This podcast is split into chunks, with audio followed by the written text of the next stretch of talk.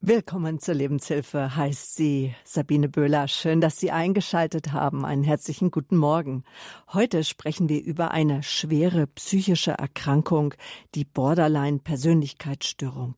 Unser Gast dazu ist der Arzt und Psychotherapeut und Philosoph Dr. Dr. Boris Wandruschka aus Stuttgart. Ausgewählt haben wir das Thema wegen einiger Höreranfragen, weil einfach zu beobachten ist, dass es viele Menschen gibt, die keinen Halt im Leben finden. Und diese große innere Unsicherheit drückt sich unter anderem in extremen Stimmungsschwankungen aus. Und so können Beziehungen ganz plötzlich von Liebe in Hass und Wut umschlagen.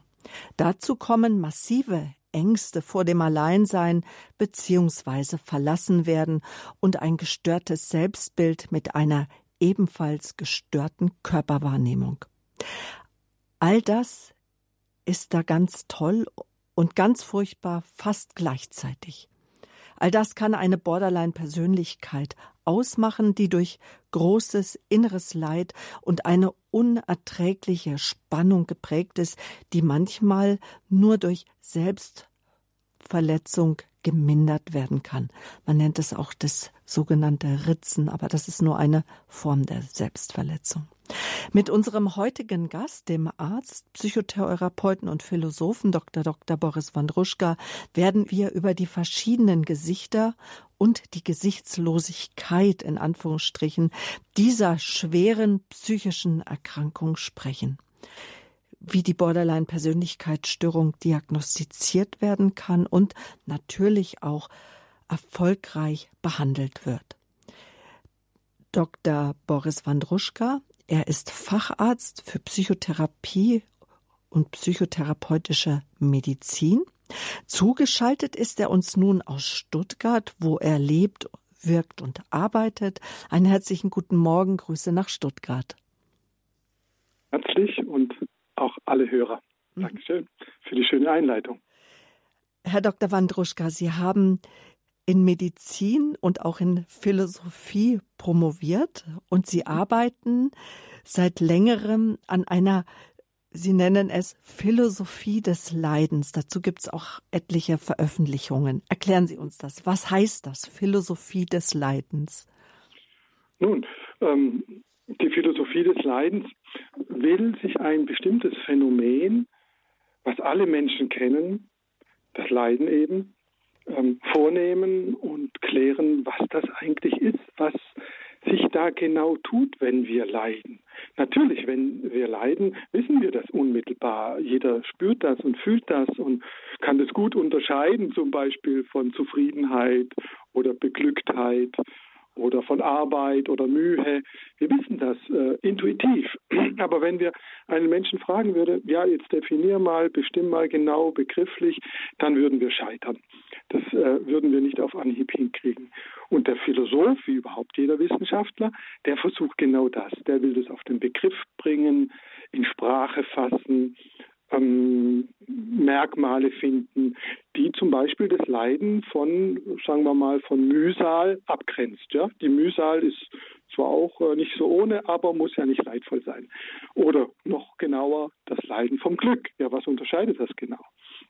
Und das tut der Philosoph in gesteigerter Form, denn er will sozusagen bis in die letzten Wurzeln hinabsteigen. Was ist sozusagen das Wesen? Er fragt sich nach dem Wesen, nach der grundlegenden Form, inneren Gestalt eines Phänomens.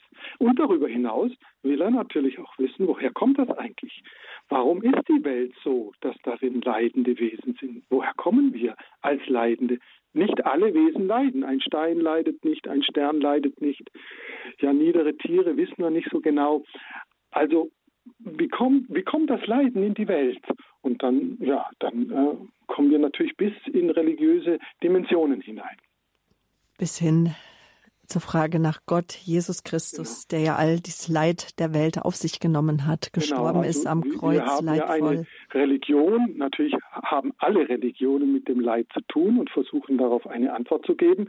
Es gibt sogar äh, ja die Überzeugung, ich teile die, dass die, dass dass das Leid sozusagen eine Mitursache der Entstehung für Religionen ist, weil keine andere keine andere Fähigkeit als die religiöse vermag eigentlich eine echt befriedigende Antwort auf das Leiden zu geben. Aber der Buddhismus gibt eine andere als das Christentum und so weiter.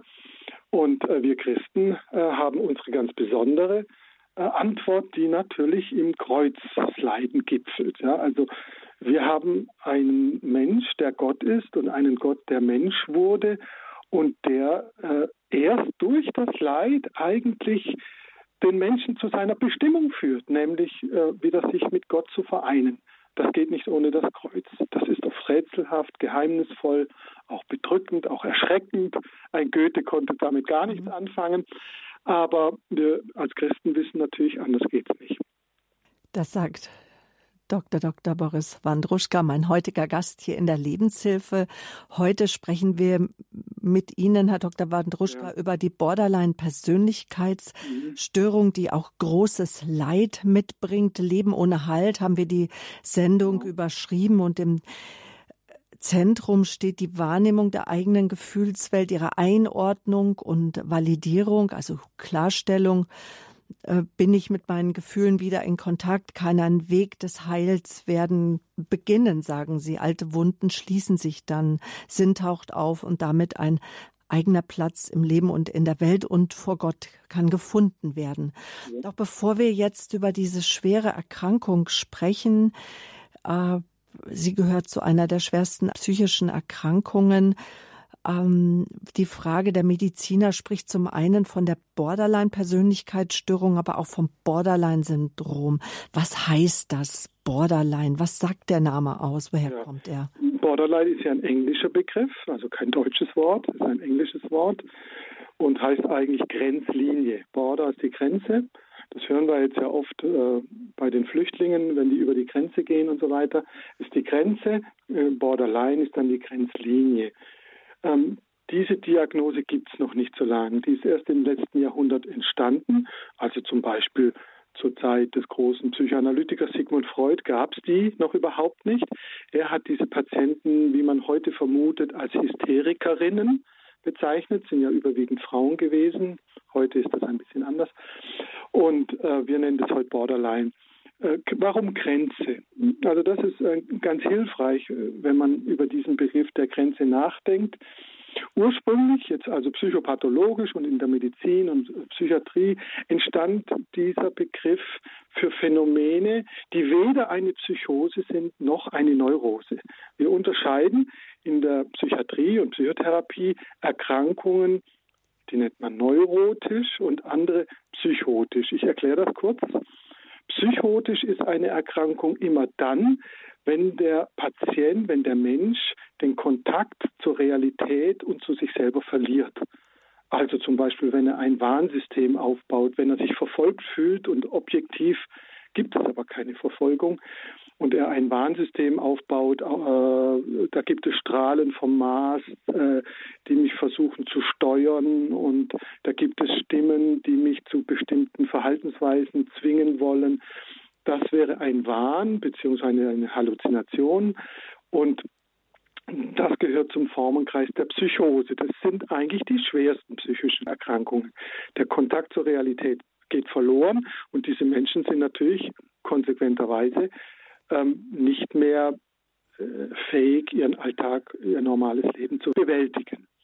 So, und dann gibt es eben das, was äh, aus der Psychoanalyse dann kam, die neurotischen Menschen. Das sind eigentlich, ja, die Psychiater sagen, die sind normal, die sind gesund, aber die kommen nicht so richtig zurecht. Die haben so, so bestimmte Konflikte oder einzelne Symptome. Ich nehme jetzt mal ein, ein, eine Phobie, Angst vor Fahrstühlen oder so, Fahrstuhl oder vor dem Fliegen. Da würden wir nicht von einer Persönlichkeitsstörung sprechen, sondern gibt es ein einzelnes Symptom, das stört ein bisschen, aber der Mensch kommt eigentlich zurecht. Er fliegt dann halt nicht und damit ist das erledigt für ihn. So. Aber es ist trotzdem ein Problem. Wenn er drinsteckt in so einer Phobie, leidet er auch. So. Und jetzt gibt es äh, Patienten, die irgendwie dazwischen stehen. Weder Psychosen haben, also die haben noch den Kontakt zur Realität, aber ähm, ihr Leiden ist doch viel schwerer als jetzt eine Verhaltensstörung oder so irgendwas oder so ein, äh, so ein phobisches Symptom oder ein Zwangssymptom, sondern die, die sind immer so kurz davor zu zerbröseln. Ja, also ein Lehrer von mir hat mal gesagt, ein Borderliner von großer Entfernung, ja, er hat es immer verglichen mit, mit einem Bauwerk, mit einer Kathedrale, sieht völlig intakt aus, sieht toll aus. Kommt man näher, sieht man, das ist ja durch ein Wahnsinnsgerüst gestützt. Ja, und das Gerüst äh, ist äh, nicht immer stabil und wackelt und ja, das macht diese Instabilität aus. Deswegen haben wir das ja äh, den Menschen, der Mensch ohne Halt genannt. Das ist sehr treffend. Also die können sich gerade noch so halten, mhm. also sie rutschen nicht in den Wahn ab, manchmal schon, aber nur kurzfristig. Und dann fangen sie sich wieder, sie können ihren Beruf ausüben, haben meistens auch Partner, Familie. Aber es ist immer so auf der Kippe. Und wenn irgendwas zu viel wird, vor allem emotionale Spannungen, zum Beispiel in der Partnerschaft, in der Familie, dann dekompensieren wir die, so nennen wir das. Dann verlieren die das Gleichgewicht. Und dann, ja, dann sieht das ganz schlimm aus. Und aufgrund dieser, dieser Instabilität äh, hat das Borderline-Syndrom eine so bunte Symptomatik. Also die, die, die haben alles. Deswegen werden die auch oft falsch diagnostiziert, mal als Depression, mal als Angststörung, mal als Psychose, äh, mal als Körperstörung und so weiter oder ja, Essstörung und so weiter, weil sie alles haben. Ja, die können alles haben. Und das ist ganz schwer zu fassen und äh, hat eben lange gedauert, bis erkannt wurde, dass das ist schon ein, ein Krankheitsbild für sich selber. Naja, und das, was Sie weiterfragen, Persönlichkeitsstörung, es äh, geht eben in den Kern des Menschen. Die Persönlichkeit, der Charakter ist der Kern des Menschen und der ist sozusagen verletzt, der ist äh, verwundet, der ist im Ungleichgewicht, der ist nicht stabil, ja, der ist irgendwie tief verletzt. Und das ist bei einem neurotischen Menschen eben auch nicht der Fall. Mhm. Damit wir das noch ein bisschen besser greifen können, Leben ohne Halt. Es geht heute in der Lebenshilfe um die Borderline-Persönlichkeitsstörung. Warum, was macht dieses Leben ohne Halt aus? Ja, äh, und wenn man ohne Halt ist, das wissen wir ja alle, dann ist man eigentlich ständig beschäftigt, diesen Halt irgendwie herzustellen oder zu schützen. Und subjektiv wird das erlebbar vor allem, das haben Sie ja schon genannt, als Stimmungsschwankung. Mhm. Also das Gefühlsleben ist sehr stark betroffen, ist elementar betroffen. Diese Menschen werden plötzlich überfallen quasi von bestimmten Gefühlen. Das kann alles Mögliche sein. Das kann Wut sein, das kann äh, Angst sein, das kann aber auch intensives Verliebtsein sein oder Neugier was auch immer. Ja? Also die Gefühlswelt ist sehr spontan, sehr impulsiv. Und weil das so heftig ist und auch schnell wechseln kann, handeln diese Menschen auch äh, spontan und impulsiv. Also äh, gehen, ja, ziehen dann sofort mit dem neuen Menschen zusammen, den sie gerade erst kennengelernt haben, äh, werden sehr schnell intim, äh, sind aber auch dann sehr schnell enttäuscht und trennen sich wieder. Es ist also ein, ein, ein rasches Hin und Her, on-off. Beziehungen sind typisch zum Beispiel. Und äh, das ist natürlich sehr anstrengend und auf Dauer mit dem Leben schwer vereinbar. Äh, deswegen es dann zu Erschöpfungen kommt, zu Burnout. Äh, und dann kommen diese Patienten eben zu den Ärzten, ja, weil es irgendwie nicht mehr weitergeht. Also diese emotionale Instabilität, damit ist sie eigentlich definiert dann zu starken Impulsen führt, ähm, also impulsives Handeln, ähm, bis zu dem, was Sie ja auch angedeutet haben, dass so ein Mensch dann äh, sich selbst verletzt. Das tut er aber in der Regel nicht, weil er sich selber umbringen will. Er tut es eigentlich auch nicht, um sich zu schädigen, mhm. sondern weil diese Selbstverletzung der letzte Weg ist, unerträgliche innere Spannungen aufzulösen. Ja, und gehört diese Selbstverletzung eigentlich immer Nein, die gehört, zum die gehört Syndrom? Nicht immer dazu, aber die ist oft da. Bis zu 70 Prozent ist die da. Ähm, sie ist halt sehr charakteristisch. So, also wenn heute sich ein Mensch selbst verletzt, dann denkt schon jeder, ah, das, der hat Borderline. Das stimmt so nicht. Aber man kann sagen, es ist ein Verdachtsmoment, zumindest wenn es häufiger vorkommt. Bei Frauen ist es eben sehr oft das Ritzen, Das machen jetzt Männer nicht so sehr. Männer machen eher noch äh, gewalttätigere Sachen. Äh, es kann auch mal mit der Zigarette sein, mit der brennenden sich ähm, da verletzen oder den Kopf an die Wand schlagen. Aber das Ritzen ist so eines der häufigsten und äh, ist tatsächlich sehr verbreitet. Aber es ist nur ein Symptom und zwar eigentlich ein, ein, ein Versuch der Selbsthilfe. Ja, für, für einen normalen Menschen wirkt es furchtbar und man denkt, was ist mit diesen Menschen los? Da stimmt ja was gar nicht. Nein, der, der versucht sich so wieder ins Gleichgewicht zu bringen. Und in der Therapie muss er eben dann lernen, andere Mittel, die aber dieselbe Wirkung haben, anzuwenden. Zum Beispiel ein, ein Eiswürfel in die Hand zu nehmen. Ja, das erzeugt ja auch einen ganz starken Reiz, führt aber nicht zur Selbstverletzung, kann aber aus so einer extremen inneren, unerträglichen Spannung oder aus einem dissoziativen Gefühl, also dass man wie gespalten ist und neben sich steht, kann so ein starker äußerer Reiz herausführen. Also das gehört zur Therapie dann dazu. Mhm. Und dann kommen wir auch gleich zu dem Punkt, warum die Borderline-Persönlichkeitsstörung eine wirklich schwerwiegende psychiatrische Erkrankung ist, warum sie so eingestuft wird, oder? Ja, natürlich. Also äh, auch wenn die Selbstschädigung nicht suizidal ist, man nennt das parasuizidal.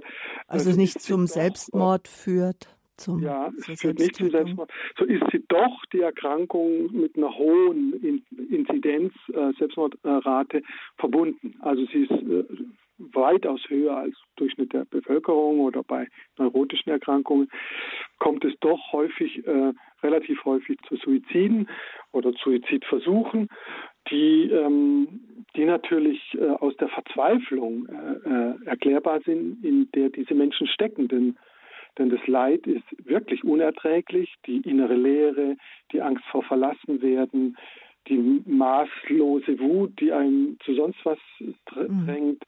furchtbare existenzielle Ängste, ähm, Lähmungszustände, innere Lähmungszustände, die sich ein normaler Mensch gar nicht vorstellen kann, unerträglich. Und dann kann es eben schon sein, dass, dass ein Mensch sich entscheidet, das, das reicht jetzt, das mache ich nicht mehr mit. Mhm. Also das kommt schon vor. Es gibt ja, was wir jetzt so angesprochen haben, schon das eine oder andere sind ja auch Persönlichkeitsmerkmale, die uns. Menschen ja. einfach ausmachen. Auch eine, jemand, der impulsiv ist, der steht zum Beispiel auch gerne auf der Bühne, wird vielleicht genau. Künstler. Und es ja. sind ja auch Menschen, die wir äh, gerne um uns rum haben, weil dann läuft was. Aber was macht eigentlich eine Pers ähm, Persön was machen Persönlichkeitsmerkmale im Gegensatz zu einer Persönlichkeitsstörung aus? Also wann ist ein Merkmal, wird sie zur Störung, wo der Psychiater aufhorcht? Ja, da gibt es mehrere Kriterien. Also einmal sozusagen von der subjektiven Seite her, immer dann, wenn ein Mensch äh, in unerträglicher Weise leidet, also in Not ist oder wenn er andere leiden lässt. Ja, gerade bei den Persönlichkeitsstörungen, das hat man früh erkannt, ist es sehr oft so, dass die ähm, ihre Umwelt sehr stark leiden lassen. Also oft ist es so, dass sogar die Umwelt stärker an ihnen leidet als diese Persönlichkeitsstörungen und an, an der Umwelt.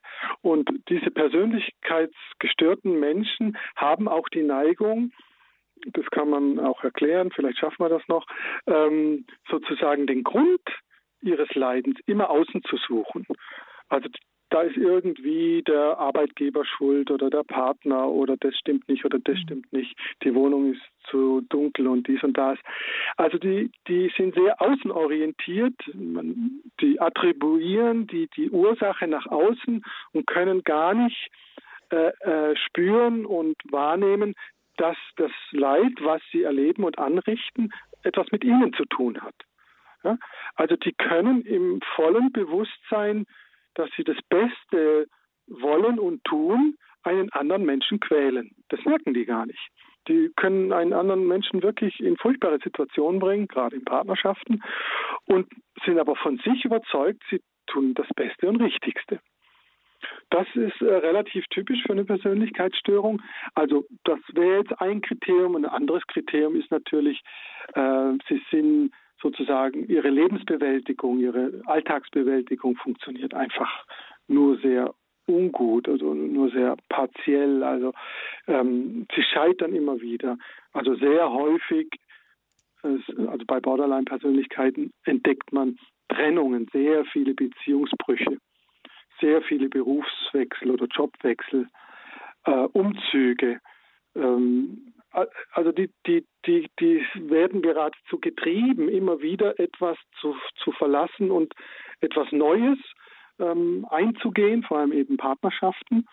Ähm, das hat den Grund, dass sie einerseits unglaublich Nähe brauchen. Also die ertragen einen Zustand ohne Nähe, ertragen die kaum. Das ist dann so ein völliges Verlorensein, Verlassensein. Wenn sie dann aber Nähe haben, brauchen sie ganz intensive Nähe. Was aber dann auch nicht zu ertragen ist. Äh, und dann müssen sie sich wieder befreien und das führt dann zu diesen häufigen äh, Beziehungsabbrüchen und Beziehungswechseln.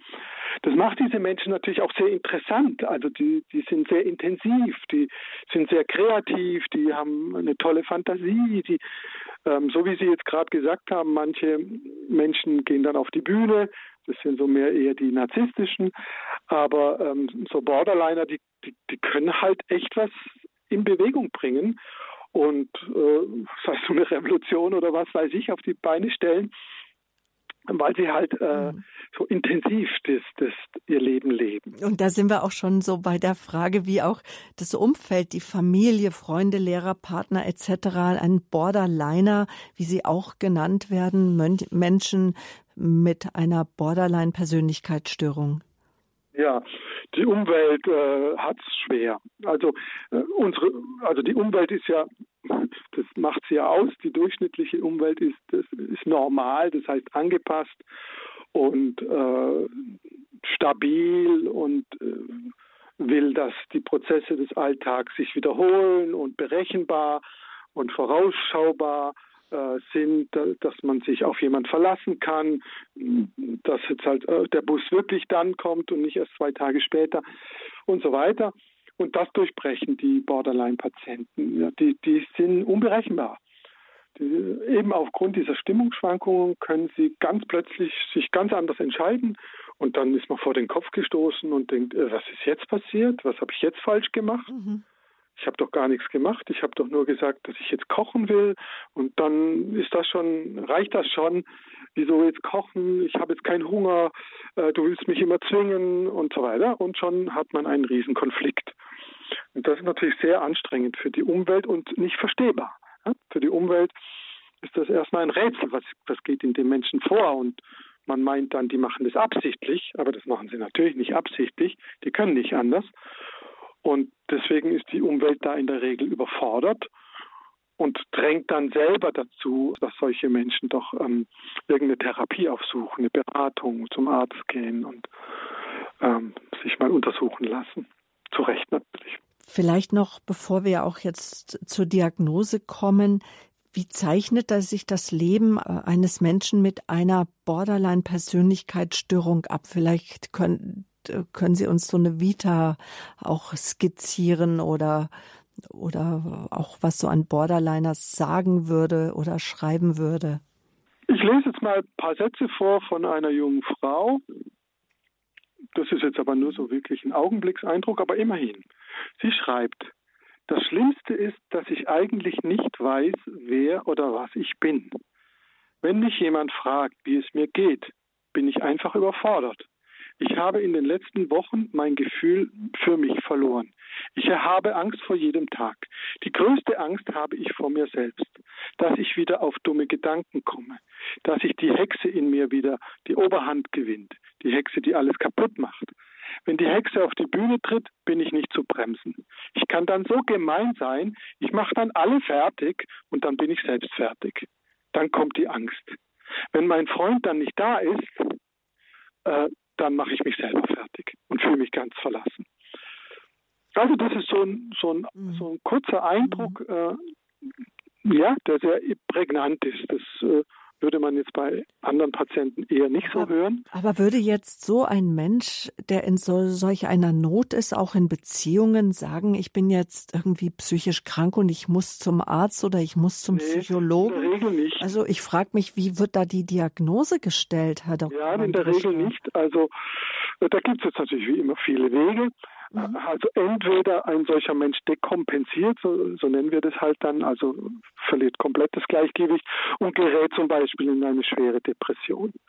Dann kommt er und sagt, ich, ich komme nicht mehr aus dem Bett raus, ich fühle mich so niedergeschlagen, ich kriege nichts mehr auf die Reihe, ich kann mich nicht mehr konzentrieren, äh, die Zukunft ist so finster, ich gehe nicht mehr zur Arbeit, das halte ich nicht mehr aus und so weiter dann kann sein, dass er zum Psychiater geht und sagt, ich brauche Tabletten, die Depression, das geht einfach nicht.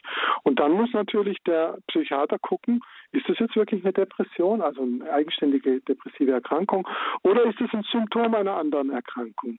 Und wenn er darauf Acht gibt, dann kann er natürlich durch eine Anamnese, also eine Befragung, herausfinden, ah, das ist gar keine Depression im eigentlichen Sinne, sondern das ist, das ist ein Symptom einer komplexen Borderline-Störung.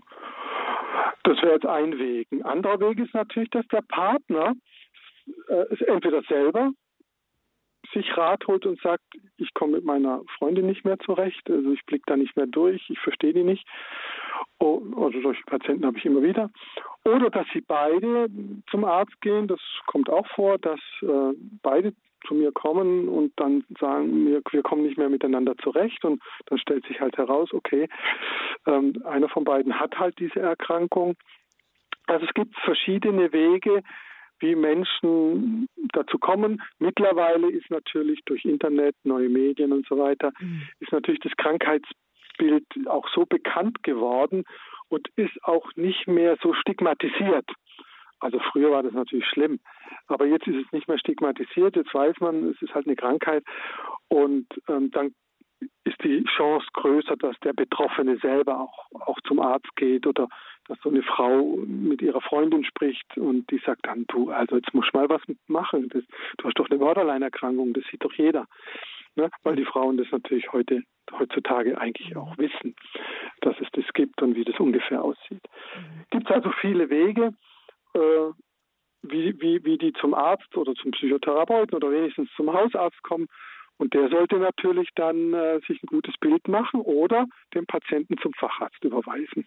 Ja, das ist klar. Zu welchem Facharzt gehört? Ja, wir haben ja verschiedene Fachärzte. Vermutung? Also klassischerweise ist es der Psychiater Heutzutage ist es aber auch der Arzt für Psychosomatik und psychotherapeutische Medizin. Es kann aber auch ein Psychologe sein, ein klinischer Psychologe, der eine Praxis hat.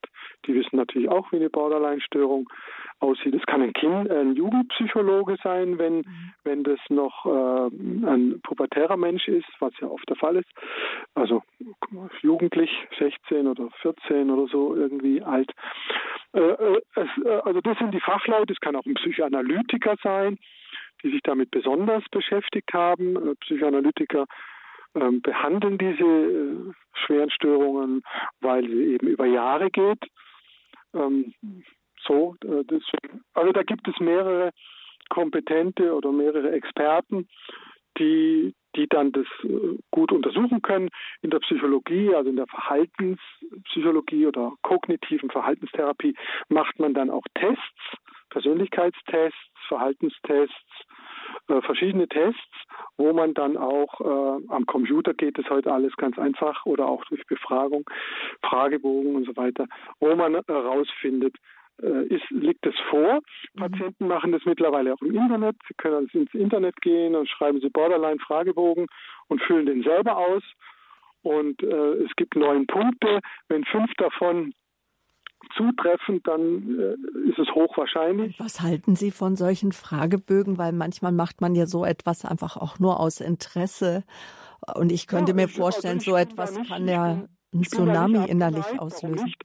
Aber da, da, da kann es natürlich nicht stehen bleiben. Mhm. Also äh, wenn, wenn man als Laie so einen Test macht und findet, oh, ich habe ja sieben von neun Punkten, dann sollte man das auf jeden Fall überprüfen und nicht sagen, ich habe diese Diagnose. Diese Diagnose sollte kein Laie stellen, weder der Betroffene selbst noch ein Freund oder so irgendwas, sondern dann muss man sagen, oh ja, könnte sein, hm, ich gehe mal doch zu einem Arzt und, und dann muss der eine, auch eine Anamnese machen, ja, das nennt man Anamnese, äh, die Lebenssituation, die Persönlichkeitsstruktur, die Lebensgeschichte genauer angucken und dann kommt man da schon drauf. Wir sprechen über die Borderline-Persönlichkeitsstörung. Dazu eingeladen haben wir Dr. Dr. Boris Wandruschka. Er ist Facharzt für Psychosomatik und psychotherapeutische Medizin. Er ist Arzt und Philosoph. Herr Dr. Wandruschka, Lassen Sie uns noch kurz so über die Therapie sprechen, mhm. weil ich weiß noch, als ich anfing, mich zu schulen in psychotherapeutischen Diagnosen oder psychischen Diagnosen, da hieß es, die Borderline-Persönlichkeitsstörung, die ist schwer oder gar nicht behandelbar. Aber das scheint ja nicht mehr zu stimmen, denn ich habe hier ein Buch vom Trias Verlag in der Hand. Das hat hinten auf dem Cover stehen, Borderline ist therapierbar, Ausrufungszeichen. Mhm. Wie ist Ihre Erfahrung?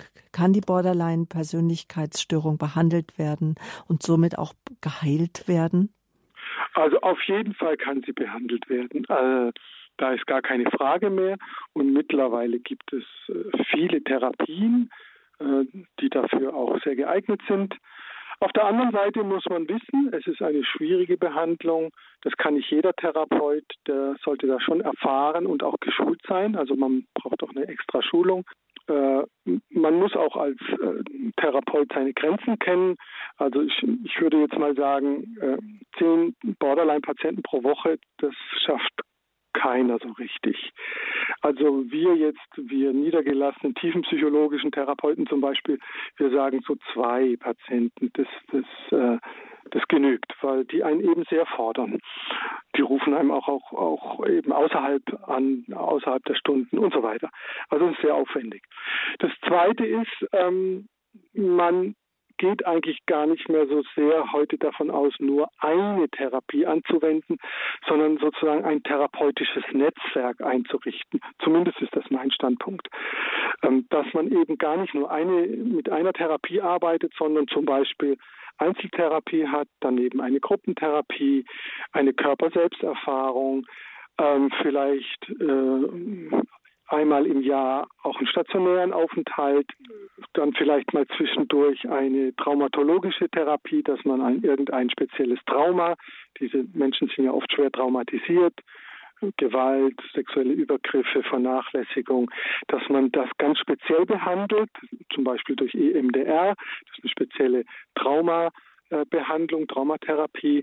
Also man, man sollte ein ganzes Setting, dann sollte, sollten die vielleicht in einer Selbsthilfegruppe sein äh, Sport machen, eine Meditation, Achtsamkeitstraining, Gefühlstraining und so weiter. Also äh, muss man mit jedem einzelnen Patienten sozusagen herausarbeiten, was für ihn genau stimmt, welcher Cocktail an Therapien für ihn ähm, äh, verwendbar ist, womit er was anfangen kann, aber auch nicht überfordert ist. Man kann ja auch zu viel tun.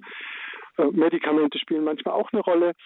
Und das, das Ganze zusammen, das, äh, ja, das kann dann durchaus zu einer Heilung führen oder zumindest zu einer partiellen Heilung.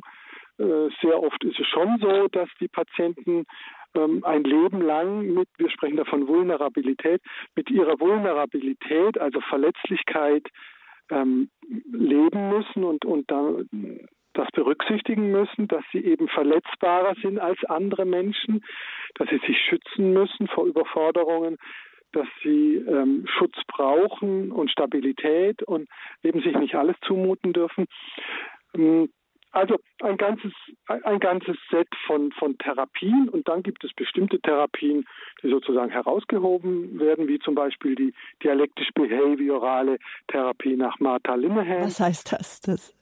Das ist ein wildes Wort, ja. Mhm. Das ist eine komplexe kognitive Verhaltenstherapie, meistens in Gruppen, ähm, wo diese Menschen hauptsächlich an, an ihrer Gefühlsinstabilität, äh, an ihrem Gefühlsleben arbeiten, an ihren Affektdurchbrüchen, dass sie erstmal lernen, mit sich emotional in Kontakt zu kommen, dass sie lernen, Gefühle zu unterscheiden. Die können oft gar nicht zu unterscheiden, sondern sagen, mir geht's einfach schlecht oder so, oder ich bin jetzt erregt.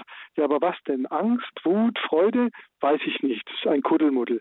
Also lernen, das zu differenzieren, dann lernen, ah, Wut habe ich, weil der was weiß ich, äh, mich jetzt gerade überfordert oder Angst habe ich, weil ja, die Situation dazu äh, erkennen. Das nennt man die Validierung eines Gefühls. Warum habe ich das Gefühl jetzt und hier und heute und mit diesen Leuten in dieser Situation? Also das ist eine Therapie, die dann auch noch äh, ähm, neben diesen, wie soll ich sagen, äh, psychologischen Dimensionen auch meditative Techniken, Achtsamkeitstechniken äh, mit einbezieht und vieles andere mehr. Verträge werden da geschlossen zwischen Patienten und Therapeuten, dass man also vertraglich festlegt, zum Beispiel, wenn du dir was antun willst, rufst du unter dieser Nummer an. Und dann muss er das unterschreiben. Und das passiert dann auch. Also das sind so Sicherheits, äh, wie soll ich sagen, Maßnahmen. Also eine komplexe Therapie. Das ist jetzt eine, die mit Sicherheit äh, äh, sich schon bewährt hat. Gibt aber auch noch eine aus der psychoanalytischen Richtung. Es gibt ganz verschiedene. Und da muss man eben gucken, welcher Patient mit welcher Therapie am besten was anfangen kann. Das ist ja nicht immer gleich. In der Lebenshilfe sprechen wir über eine schwerwiegende psychische Erkrankung, nämlich die Borderline-Persönlichkeitsstörung. Wir haben jetzt schon einige Merkmale dieser Störung aufgeführt führt. Vielleicht kennen Sie Menschen, die darunter leiden, unter einem völlig gestörten Selbstbild, unter einer gestörten Körperwahrnehmung zum Beispiel oder die sich immer wieder innerlich zerrissen fühlen, Menschen, die unter Ängsten leiden, vor allen Dingen über einem übernatürlichen Angst vor dem Alleinsein, oder die, die immer wieder instabile Beziehungen haben oder vielleicht erkennen Sie das auch an sich. Es geht um die Borderline-Persönlichkeitsstörung. Gleich geht's weiter hier in der Lebenshilfe mit dem Psychotherapeuten, Philosophen und Autoren Dr. Dr. Boris Wandruschka aus Stuttgart.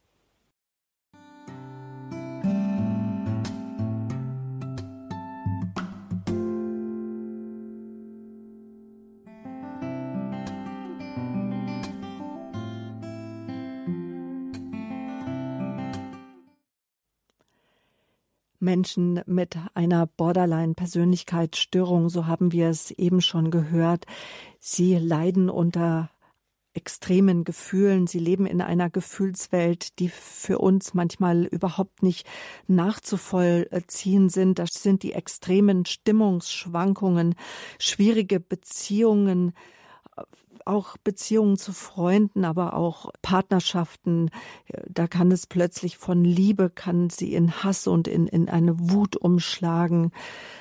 Äh, dann Spannungen, die sich aufbauen, äh, die können sich dann entladen, zum Beispiel in der Selbstverletzung und hin vielleicht sogar auch zu Selbstmordgedanken und auch zu dem, sich selbst umbringen zu wollen. Die Borderline-Persönlichkeitsstörung zählt zu einer der schwersten psychischen Erkrankungen, die eigentlich auch unbedingt behandelt werden muss, müsste. Und so möchte ich einen ersten Hörer begrüßen, der uns aus einem Kurbad anruft. Guten Morgen und willkommen. Ich hätte mal eine Frage. Borderline-Persönlichkeitsstörungen, haben Sie das schon mal äh, versucht äh, mit Heilungsgebeten, dass die ihren Punkt ja in Gott finden? Das ist ja ein Halt. Oder hat man mit Heilungsgebeten gar keinen Erfolg bei dieser Krankheit? Das ist eine gute Frage. Welche Rolle mhm. spielt die Spiritualität im Leben eines Menschen mit einer Borderline-Persönlichkeitsstörung? Danke für die Frage. Ja. ja, also in den meisten Fällen, die ich kenne, würde ich sagen, dass äh, diese Patienten sehr offen sind für die spirituelle äh, Lebensdimension, für ähm, ja, ein, einen religiösen Zugang zum Leben. Nicht unbedingt christlich, das äh, manchmal gar nichts Bestimmtes, aber eigentlich offen sind sie fast immer für, für diese Dimension, vielleicht manchmal zu offen, sodass es dann in esoterische, fragwürdige Kreise hineingeht und äh, sie suchen sowieso jeden Strohhalm. Ähm, ich persönlich halte es so, dass ich äh, den Patienten immer frage, wie, wie, wie das, wo er da steht, ob er eben gläubig ist und in welcher Form. Und wenn er das ist und wenn ihm das wichtig ist, dann beziehe ich das natürlich unbedingt äh, in, die, in die Therapie mit ein. Der Glaube ist eine der stärksten Ressourcen, um, um äh, Halt zu finden, inneren Halt, um Orientierung zu haben, ähm, um zu wissen, wohin man gehört. Also das äh, wäre schade, wenn man das übergeht. Äh, das ist ein, manchmal ein Problem, weil viele Psychotherapeuten, Psychologen das nicht so teilen. Ja, äh, dann ist es schwieriger, mit dieser Ressource auch positiv umzugehen. Also ich tue es auf jeden Fall, das ist klar. Ich halte es für sehr, sehr wichtig. Und wenn diese Menschen dann ihren Ort finden, zum Beispiel in einer Gemeinde oder ähnliches, dann ist das immer äh, ein ein neuer Halt, etwas Haltgebendes. Darum geht es ja. Diese Menschen leiden ja unter einer sogenannten Ich-Schwäche und diese innere Schwäche, also diese, ja, diese Strukturschwäche des inneren Lebens, die wird ja durch jeden Halt äh, gestärkt. Und ein Glaube, der weiß, ähm, was er will und wohin er gehört, der hilft natürlich. Und dann kann das äh, zum Beispiel konkret natürlich in Gebeten oder Segnungen oder Bibellesungen oder was auch immer, Gottesdiensten natürlich und so weiter, kann das sich natürlich konkret dann auch äh, äh, umsetzen und realisieren. Also unbedingt. Aber natürlich muss, muss ich auch Patienten respektieren, die jetzt nicht gläubig sind, die damit nichts anfangen können. Dann hat man diese Ressource eben nicht. Dankeschön für diese doch auch ja wirklich auch wichtige Frage nach Heilungsgebeten. Grüße nach Bad Wildungen. Klaus, Sie haben uns erreicht. Guten Morgen. Ja, guten Tag. Äh, ich höre mit Begeisterung die Radio Horeb Lebenshilfesendung seit Jahren und wohne auch in der Nähe von Balderschwang und habe folgende Frage zu diesem Thema, das mich seit, äh, ja, ich glaube, 30 oder 40 Jahren schon beschäftigt. Ich war äh, 20 Jahre mit einer Frau verheiratet, die letztlich äh, wohl am Borderline litt, äh, dreimal in der Psycho äh, Klinik in Haar, bei München war und so weiter und so weiter. Ich stelle jetzt aber nicht eine Frage über die Frau. Ich denke, der Herr Wandercheck weiß äh, genauer als ich, wie sowas abläuft. Ich stelle eine Frage für mich selbst. Wie komme ich damit zurecht? Ich habe es also 20 Jahre lang ertragen, bis zur Scheidung und dann auch bis zum Tod meiner Frau. Und merke, dass immer wieder in Art von Albträumen, Erinnerungen mich mhm. die ganze Zeit wirklich sehr belastet. Also die Frage ist, wie komme ich als sozusagen Beteiligter oder mit, äh, äh, Mitleidender äh, mit der Sache eher zurecht? Ich habe es mit Vergebung versucht, äh, Verzeihen, alles Mögliche. Mhm. Äh, so ganz, äh, ja, es hat sich gemildert, aber so ganz bin ich damit noch nicht durch. durch. Mhm. Das ist eine also, auch, danke für ja. diese Frage. Ja, die ist natürlich ganz zentral und ganz wichtig und ist auch, auch ein großes Problem natürlich, gar keine Frage. Wenn Sie heute noch ähm, daran leiden, also eben mit Albträumen und so, würde ich Ihnen schon empfehlen, sich auch Hilfe zu holen. Weil das heißt ja, dass, dass das noch nicht erledigt ist, dass Sie das noch nicht bewältigt haben, dass Sie vielleicht auch verletzt wurden ähm, oder dass bei Ihnen äh, aus Ihrer eigenen Lebensgeschichte da etwas angerührt wurde und noch nicht geklärt ist. Also wenn Sie selber eben leiden und äh, solche Symptome haben, Albträume und ähnliches, würde ich das nicht mit, mit mir alleine ausmachen. Das glaube ich ähm, mal vorneweg. Sonst äh, ganz klar, mit so einem Partner verbunden, verheiratet zu sein, ist eine ungeheure Herausforderung, um nicht zu sagen Überforderung. Und ähm, es braucht schon ganz viel, um damit eigentlich über so lange Zeit zurechtzukommen. Und es ist kein Zufall, dass sehr viele dieser Partnerschaften eben doch äh, zu Bruch gehen, weil es nicht auszuhalten ist. Also was man sicher lernen muss in so einer Beziehung, ist sich abzugrenzen. Man muss sich abgrenzen können und sagen, jetzt das reicht jetzt, das ist äh, nicht weiter. Man muss äh, versuchen, sich nicht völlig verwirren zu lassen, Borderliner haben leider die Tendenz, ähm, die schaffen es irgendwie, einen sozusagen in gewisse Fallen zu locken. Wir nennen das Double Bind. Ähm, das, sind, das sind Situationen, wo, wo man es nur noch falsch machen kann. Ob sie sich dann so verhalten oder so verhalten, äh, ist es alles falsch. Ähm, also man fühlt sich wirklich äh, wie, wie, wie gefangen. Und ähm, und da muss man natürlich aufpassen, dass man seine eigene Identität nicht verliert und an sich nur noch selber zweifelt, was ja viele Partner dann tun, sondern dass man dann äh, versucht, ähm, was ist meins und, und äh, was ist ihres, wo kann ich helfen, wo kann ich nicht mehr helfen. Ja, das ist äh, eine ganz schwierige, ganz schwierige Arbeit und sicherlich muss man, äh, muss man irgendwann auch mal sagen, entweder du, du machst jetzt eine Therapie, oder das geht halt nicht mehr mit uns. Ja. Also man muss da auch, äh, glaube ich, Bedingungen dran knüpfen. Das jetzt ohne Therapie bewältigen zu wollen, ist also eigentlich nahezu unmöglich. Also, also ohne dass der Betroffene mhm. was für sich unternimmt. Weil die, die Gefahr ist, dass er das dann nur, so nennen wir das, ausagiert, dass er nur noch seine Störung in der Beziehung ausagiert und äh, ja, damit schädigt er aber eben seine Mitmenschen. Vor allem natürlich, wenn jetzt Kinder im Spiel sind zum Beispiel, dann wird es richtig heikel. Das haben wir ja leider immer wieder. Dann muss man eine Grenze setzen und sagen, nee, so geht's nicht. Ähm, du musst jetzt eine Therapie machen und dann gucken wir, ob wir das schaffen. Und selber müssen Partner oft auch sich Unterstützung holen fachliche Unterstützung, um zu wissen, was ist denn das überhaupt für ein Krankheitsbild? Wie funktioniert das? Wie, wie, warum, warum verhalten die sich so verrückt? Und eben, wie kann ich mich da schützen und abgrenzen, positionieren? Wie kann ich sinnvoll helfen, aber auch eben nicht helfen, wenn es äh, eben mich überfordert?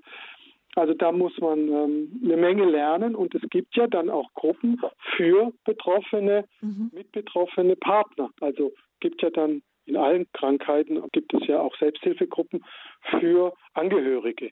Und sowas würde ich, äh, müssen Sie jetzt vielleicht nicht machen. Sie sind ja bereits getrennt. Aber äh, wenn man in so einer Sache drinsteckt, ist das ein hilfreiches Angebot. Ja. Dann wünschen wir Ihnen, Klaus, alles Gute, Kraft und Segen. Unser Gebet ist mit Ihnen in der Bewältigung einfach der Vergangenheit und den Weg des Heils werden. Alles Gute für Sie. Ich habe eine weitere Frau in der Leitung. Hallo, grüß Sie.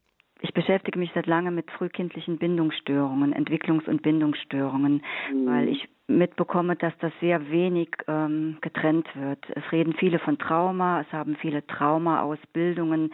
Die EMDR, das ist die Trauma-Ausbildung, dabei ist in meinen Augen eine Fortbildung. Ähm, also es ist sehr viel auf dem Markt, was Verwirrung schafft für Betroffene oder Angehörige. Und äh, wie ich, also so wie ich das ähm, verstanden habe, ist äh, eine ähm, Trauma 2, dass man äh, traumatisiert wurde vor dem dritten Lebensjahr. Und das heißt, dass der Mensch diese eigene Selbstregulation gar nicht gelernt hat. Das würde bedeuten, was wahrscheinlich auch die Borderline-Patienten betrifft, dass diese Menschen darauf angewiesen sind, dass Menschen von außen blicken, was mit ihnen ist und ihnen bei ihrer Regulation helfen. Meine Erfahrung aber ist, dass das alles noch sehr viel Neuland ist. Und ich habe auch eher bei Therapeuten wie äh, Professor Franz Ruppert oder Dami Scharf, äh, Gopal Norbert Klein, äh, diese zum ersten Mal wirklich verstanden, was was da, was für Problematik da, ähm, welche Kettenreaktion mit dieser frühen Bindungs- und Entwicklungsstörung in Gang gesetzt wird. Diese Leute sind ja nicht nur, äh, ne, sind ja Fragmentierungen entstanden, sie finden die Menschen in, in wichtigen Berufszweigen, die haben auch Verantwortung äh, teilweise. Und äh, das ist ja, das ist ja so ein Switchen zwischen diesen ähm, und dann ist es auch unheimlich schwierig, wenn man so switcht und der Mensch sich nicht von selbst von außen regulieren kann und auch noch nicht mal weiß, was wirklich mit ihm ist, weil die, diese Symptome ja auch vielen Krankheitsbildern ähneln, nicht nur dem Borderline, äh, der Borderline-Persönlichkeit, äh, da überhaupt ähm, im, im kassenfinanzierten Bereich jemanden zu finden, weil sie da eh nur ein paar Minuten haben zu sprechen und auch ganz wenige Sitzungen kriegen äh, und auch in Kliniken, die jetzt von Kasse finanziert werden, ist das alles noch ein Tropfen auf den heißen Stein und diese Leute sind, was ich erfahre, sehr, sehr alleingelassen und es ist ganz schwierig, einen Therapeuten zu finden. Wenn sie Geld haben und im Privatbereich geht es schon etwas besser und dann ist man auch interessierter an diesen Menschen, ist meine Erfahrung. Das mhm. wollte ich dazu beitragen. Ja, das ist ein sehr schöner Beitrag, den Sie geben. Man sieht und hört oder hört dass Sie sich damit sehr beschäftigt haben und auch auskennen. Und es ist auch alles richtig, was Sie sagen. Es geht in der Regel immer um Bindungsstörungen ähm, in irgendeiner Form. Und mittlerweile gibt es da natürlich auch äh, große Forschungen. Und äh, eigentlich sollte auch ein Psychotherapeut sich damit auskennen. Die, die Bindungsforschung ist ja schon sehr alt. Die geht in die 50er Jahre zurück und ähm, die ist weiterentwickelt worden. Man, man beschreibt verschiedene Bindungstypen, also den den gut gebundenen, den sicher gebundenen Menschen und den unsicher gebundenen. Dazu gehört der Borderliner. Und unter den unsicher gebundenen kann man nochmal drei Subtypen unterscheiden. Äh, da passt er meistens rein unter den sogenannten ambivalent gebundenen, also dieses Hin und Her oder, oder unter den sogenannten Desolat, also völlig, völlig durcheinander, chaotisch gebundenen Menschen. Also die Bindungsstörung ist was äh, sehr Zentrales. Das andere, was Sie ansprechen, ist natürlich die Traumatisierung. 70 Prozent der Borderliner haben ein feststellbares Trauma, also nicht alle, aber ähm, also Trauma heißt hier eine wirkliche seelisch oder seelisch-körperliche Verletzung, Gewalt, Übergriff oder eben sexueller Übergriff, aber auch äh, Trauma muss man heute auch ähm, äh, die Vernachlässigung, ja, also eine, eine langdauernde grobe Vernachlässigung ist natürlich auch ein Trauma. Ähm, also Traumatisierungen finden wir sehr häufig und die muss man auch äh, identifizieren, diagnostizieren und auch, auch behandeln, genauso wie die Bindungsstörung. Und ja, Sie haben natürlich recht, da ist immer noch äh, zu wenig da, aber ich finde schon, also soweit ich das überblicken kann, dass sich da einiges tut. In Freiburg zum Beispiel gibt es an der Psychiatrie eine eigene Borderline-Station. Es gibt hier in Stuttgart in der Sonnenberg-Klinik eine eigene Borderline-Abteilung. Und die Kollegen, die ich kenne, kennen sich eigentlich mit Bindungsstörungen aus. Und äh, bei uns kommt es ja auch darauf an, wir arbeiten ja mit der Beziehung. Ja, die Beziehung zwischen Therapeut und Patient ist das Wichtigste. Das ist der Heilfaktor. Nicht irgendwelche Techniken oder Medikamente, sondern die Beziehung. Das heißt, in der Therapie sollte der Patient die Erfahrung einer sicheren, vertrauenswürdigen, zuverlässigen, transparenten äh, Beziehung oder Bindung eben machen. Und deswegen muss eine solche Therapie auch länger gehen. Also sechs Wochen oder ein halbes Jahr reicht da einfach nicht, weil äh, bei den Borderline-Patienten ist eine tiefe Vertrauensstörung vorhanden. Ja, haben diese Sicherheit nicht mehr, dass sie sich verlassen können auf sich selber, auf die Mitmenschen, auf dieses Leben. Und dieses Vertrauen muss ja erstmal wieder wachsen in einer sicheren Bindung. Und das sollte eben dann die therapeutische sein. Und deswegen ähm, haben Sie völlig recht. Äh, die Selbstregulation funktioniert nicht allein, sondern erst aus dieser sicheren Bindung heraus lernen diese Patienten dann, ah, wo muss ich auf mich aufpassen? Auf was muss ich achten? Was, was sind die Signale, die mir zeigen, jetzt wird es zu viel, jetzt bin ich reizüberflutet ähm, äh, und so weiter. Äh, das, das gehört dann zur Therapie eben dazu. Und ähm, ja, also äh, man muss suchen, es ist sicher richtig und die Patienten sollten auch ganz bewusst danach fragen. Also die Ärzte, Hausärzte, Psychiater oder auch den Therapeuten fragen, kennen Sie sich damit aus? Haben Sie Borderliner schon behandelt?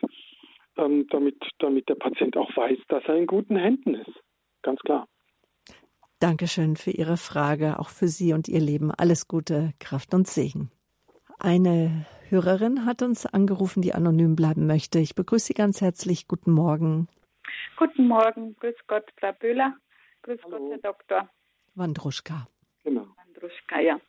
Ähm, ich habe mit Interesse bisher zugehört, weil ich habe seit ungefähr 27 Jahren eine Freundin, die diese Diagnose Borderline-Syndrom hat.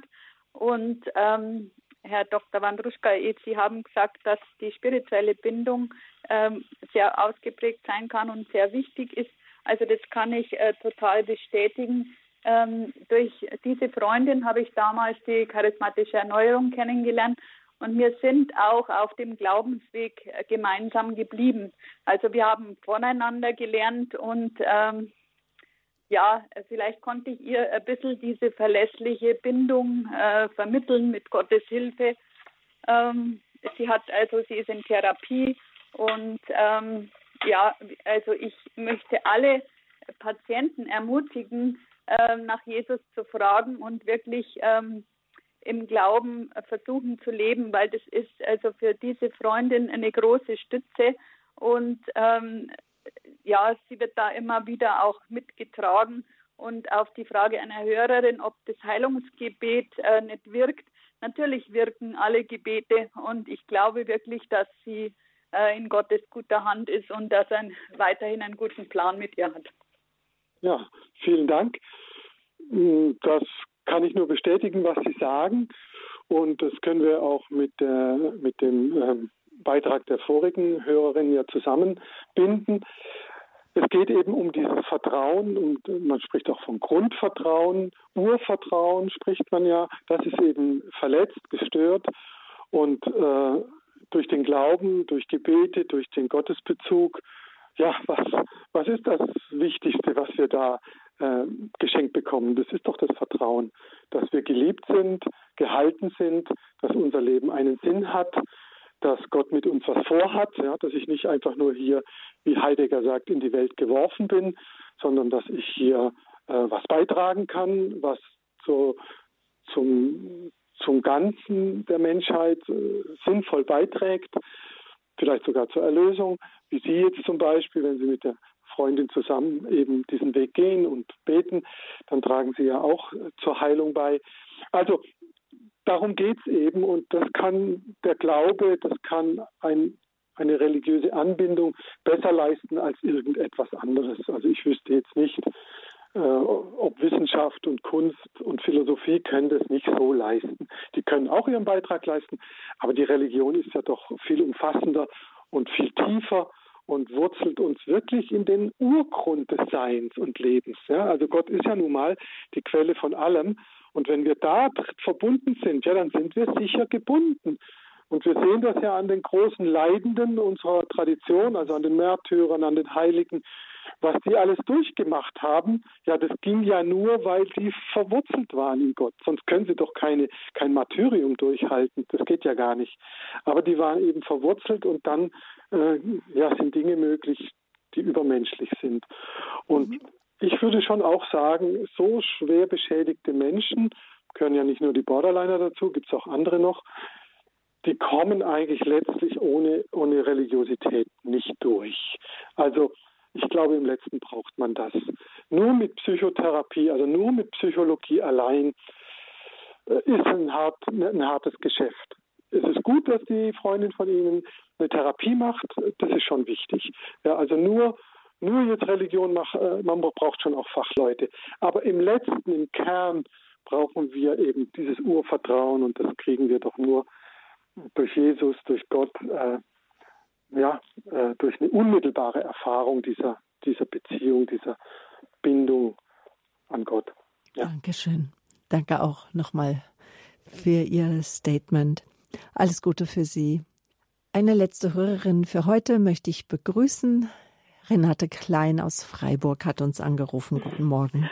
Ja, guten Morgen.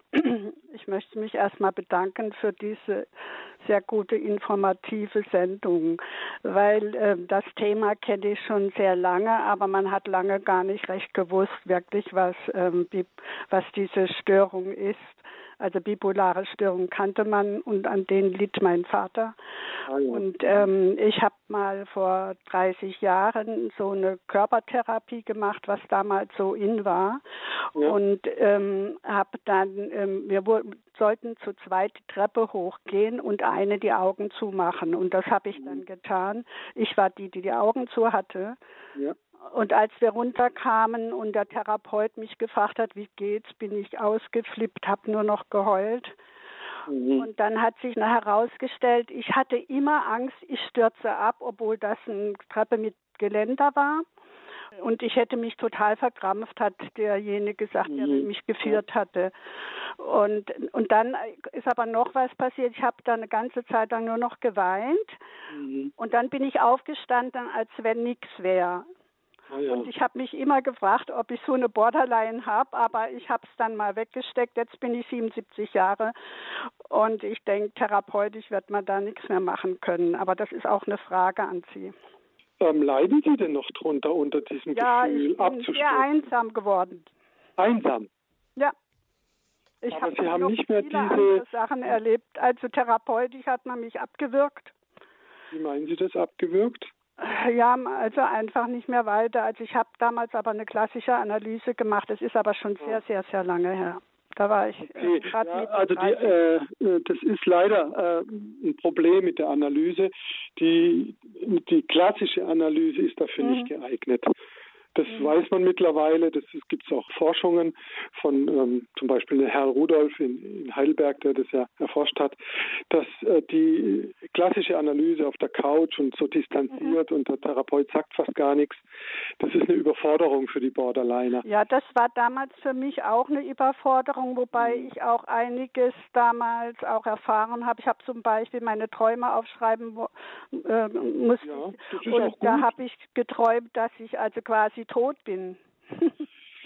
Dreimal. Ja, das, das, das wird wahrscheinlich, äh, das bedeutet jetzt sicher nicht, dass sie bald sterben oder so irgendwas. Das bedeutet halt, dass sie zu einem wesentlichen Teil ihres Selbst, ihres inneren Lebens keinen Zugang haben. Das, das ist ein ungelebtes Leben, so könnte man das vielleicht, dieses, äh, dieses Traumsymbol übersetzen. Und dann wär, wäre es eben gegangen in der Therapie zu gucken, was dürfen sie denn nicht leben? Ja, was ist da ungelebt? Was, was ist da verboten, dass sie leben? Ja, meistens handelt es sich dann um irgendwelche Gefühle, ähm, die, die nicht sein dürfen. Und ich würde jetzt nicht sagen, dass sie mit 77 da aufgeben müssen. Ich habe ich hab eine 85-jährige Patientin. Und wir arbeiten immer noch an, ihr, an ihrer ganzen Lebensgeschichte, an Verhältnis zum Bruder, zur Mutter und was weiß ich. Äh, das ist nie zu Ende. Und man kann wenn man in einer guten Therapiebeziehung ist, kann man immer was draus gewinnen. Also wenn Sie jemanden finden, sollten Sie das tun. Also warum denn nicht? Frau Klein, dann auch nochmals die Zusage auch an Sie und auch an alle anderen Hörer. Unser Gebet wir sind mit Ihnen verbunden, wünschen Ihnen alles Gute ja, auf ja. Ihrem weiteren Lebensweg. Auch die Frage, Herr, was möchtest du, wo führst du mich hin, wo möchtest du mir Heilung schenken? Ein Weg, vielleicht auch die Heilungsgebete und dann ein der Weg in der Spiritualität, im persönlichen Gehen mit Jesus Christus, aber auch in Beziehung mit Menschen, wie zum Beispiel auch Menschen wie Herr Dr. Wandruschka. Er ist ja auch Psychotherapeut, also mit Fachleuten, mit Medizinern, Ärzten, Therapeuten. Danke für all Ihre Anrufe, Herr Dr. Wandruschka. Auch Ihnen herzlichen Dank. Unsere Sendezeit schnell vergangen, schon zu Ende. Leben ja, ohne Halt. gemacht. Ich danke auch und äh, hoffe, dass äh, auch den Hörern und die, die angerufen haben, es ein bisschen was gegeben hat. Und für alle, die jetzt noch große Not spüren, möchte ich an die Seelsorge-Hotline äh, erinnern. Immer täglich von 16 bis 17 Uhr unter der Rufnummer 08328 92170 ein Service, wo Sie erfahrene Seelsorger anrufen können und mit ihnen über Themen sprechen können, die Ihnen am Herzen liegen. Priester, Ordensleute, Sie haben ein offenes Ohr für Sie und freuen sich, mit Ihnen zu sprechen. Also die Seelsorge-Hotline auch für alle, die nicht durchgekommen sind. Herr Dr. Wandruschka, ich hoffe, das war nicht die letzte Sendung. Bestimmt nicht. Bestimmt nicht. Weil Sie sind ja auch ähm, Facharzt für Psychosomatik und psychotherapeutische Medizin und auch gerade die Borderline-Persönlichkeitsstörung hat auch körperliche Phänomene, zieht Natürlich. sie mit sich. Wir bleiben im Gespräch, auch ja, mit Ihnen, liebe Hörer. Alles Gute für Sie nach Stuttgart. Ich verabschiede mich von Ihnen, Ihre Sabine Böhler.